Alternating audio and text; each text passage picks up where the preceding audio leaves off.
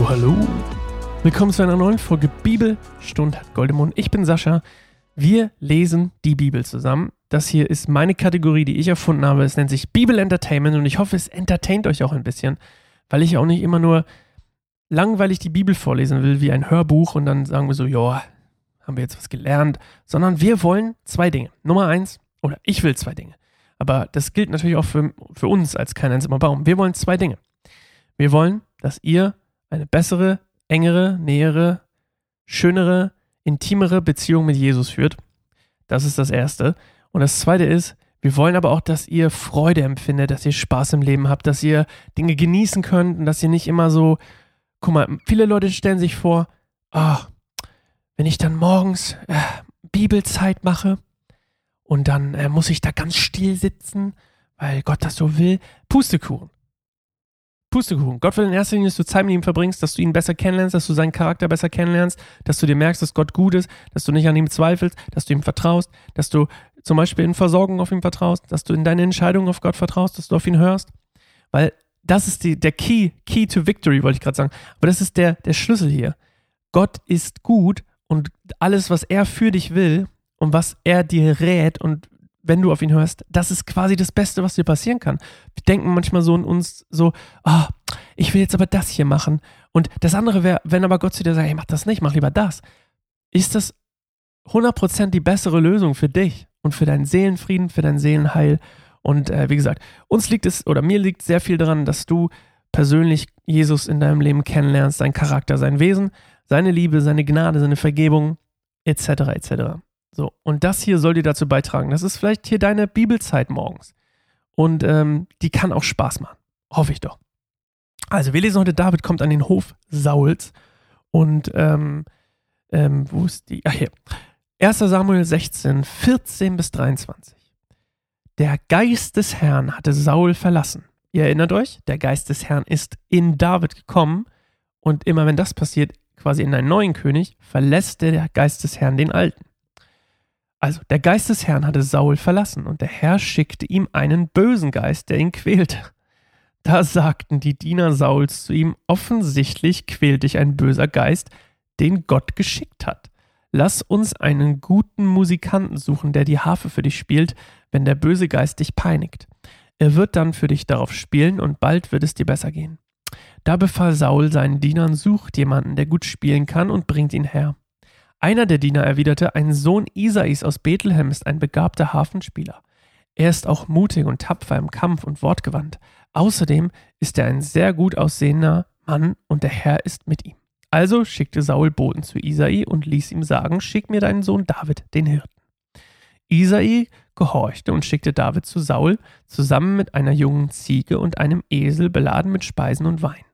So kam es, dass David zu Saul ging und ihm diente, Saul hatte David sehr gern und David wurde einer seiner Waffenträger. Saul schickte Boten zu Isai und bat ihn, bitte erlaube, dass David in meinem Dienst bleibt, denn ich bin sehr zufrieden mit ihm. Immer wenn der böse Geist von Gaul, äh, von Gaul, ja, immer wenn der böse Geist von Gott Saul peinigte, spielte David die Harfe. Dann ging es Saul besser und der böse Geist verließ ihn. Also, David kriegt den, den Geist Gottes quasi wieder von erfüllt der Geist Gottes verlässt Saul und was bleibt oder was dann kommt, ist ein böser Geist. Und das ist quasi die Konsequenz aus den Handlungen, die er, so würde ich das jedenfalls interpretieren, von Sauls Abwendung von Gott. Also durch sein Abwenden von Gottes Wegen und durch seine, durch seine Selbstsucht und diese ganzen Sachen ähm, ist das quasi so das Ergebnis davon. Und ähm, vielleicht sollte man noch eine Sache sagen, der, der, der Geist Gottes hier der ähm, ist nicht unbedingt zu vergleichen mit dem, Heil also ja, auch mit dem Heiligen Geist, aber er hat, es ist vielleicht ein kleiner Unterschied und zwar, so wie wir es im Alten Testament immer wieder lesen, ist der Geist Gottes auf den Menschen oder wirkt in den Menschen, die Gott auserwählt hat, quasi seinen Dienst auszuführen. Also in dem Fall König zu sein.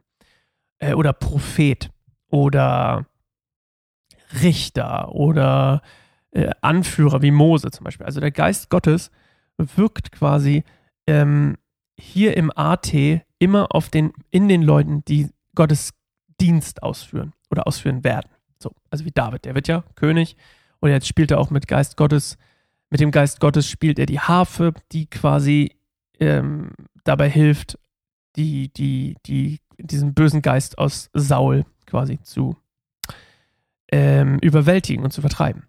Und ähm, im Neuen Testament ist der Heilige Geist ja auch ein Zeichen von Heil und von Erlösung.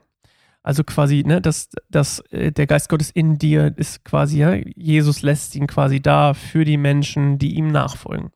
Und das ist schon mal ein Unterschied, weil hier ist das, der Geist Gottes im Alten Testament ist nicht unbedingt Heil und Erlösung.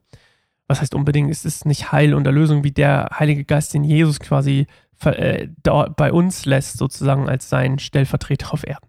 Also nur um das mal zu differenzieren. So, und quasi äh, dieser Geist quält halt auf jeden Fall Saul und, ähm, und Gott erlaubt das und hat ihn anscheinend laut dieser Übersetzung, ich habe es auch mal in einer anderen Übersetzung gelesen, dass das nur erlaubt und nicht schickt, aber wir lassen es jetzt mal dabei. Also Gott erlaubt es und in dem Fall schickt er ihn auch und ähm, nur Musik kann ihn erleichtern oder kann ihn besänftigen und ähm, in seiner Pein mindern, wie hier steht. Und deswegen arrangiert Gott quasi, dass David, der die Harfe spielt, derjenige ist, der diesen, der mit dem Geist Gottes quasi Saul besänftigen kann und den bösen Geist vertreiben und überwältigen kann. Und so kommt David quasi das erste Mal an den königlichen Hof von Saul und ähm, die mögen sich auch. Das ist ja das, was ich vorhin gesagt hatte, ne? freundlichen Zeiten. Und ähm, es geht ihm besser und deswegen soll ähm, David auch erstmal da bleiben, damit es ihm besser geht. Wie wir dann später fahren, es ist trotzdem nur ein temporärer Dienst und äh, der, der quasi, dass er am Hof bleibt für immer, ähm, das äh, kommt später. Er ist ungefähr zwölf jetzt. Habe ich zumindest gefunden, dass er jetzt ungefähr zwölf Jahre alt ist zu dieser Zeit. Und ähm, das finde ich schon ganz schön krass, dass er auch der Waffenträger wird mit zwölf. Aber ich weiß auch nicht, vielleicht ist es normal, wenn man einfach noch klein ist, dass man nicht Kämpfer wird, sondern irgendwie Waffenträger. I don't know. Und ähm, ja, das ist es eigentlich. Was mir gerade noch eingefallen ist, ähm, ich glaube, es war auch eine Harfe. Ich glaube, bei, als wir Elia und Elisa gelesen haben, war es doch auch das, ähm, ist das nicht so, wenn, wenn, wenn als Elia, nee, Elisa ist es, ne? Elisa bittet doch an der einen Stelle irgendwie im, äh, im, im, im Text um Hafenspiel, oder? Oder um Hafen, dass jemand Harfe spielt für ihn, weil er irgendwie eine Offenbarung sucht oder so? Oder eine Prophezeiung oder so? Da muss ich nochmal nachlesen. Das hoffentlich sage ich, ich sage euch das nächste Woche oder nächste Woche. Ich, ich sage es euch morgen. Und äh, bis dahin, ähm, ja, habe ich gar nicht mehr zu sagen. Ich hoffe, ihr habt einen schönen Tag oder ihr hattet schon einen schönen Tag und wir hören uns morgen wieder. Ähm, denkt bitte dran, diese Folgen kommen immer um 0 Uhr und 1. Also 0 Uhr, eine Minute. Kommt jeden Tag eine neue Folge. Ihr könnt also auch nachts hören und dann damit einschlafen. Denn auch das ist egal. Ihr könnt auch nachts Zeit mit Gott verbringen oder mit der Bibel oder mit mir und hoffentlich mit beidem. Tschüss.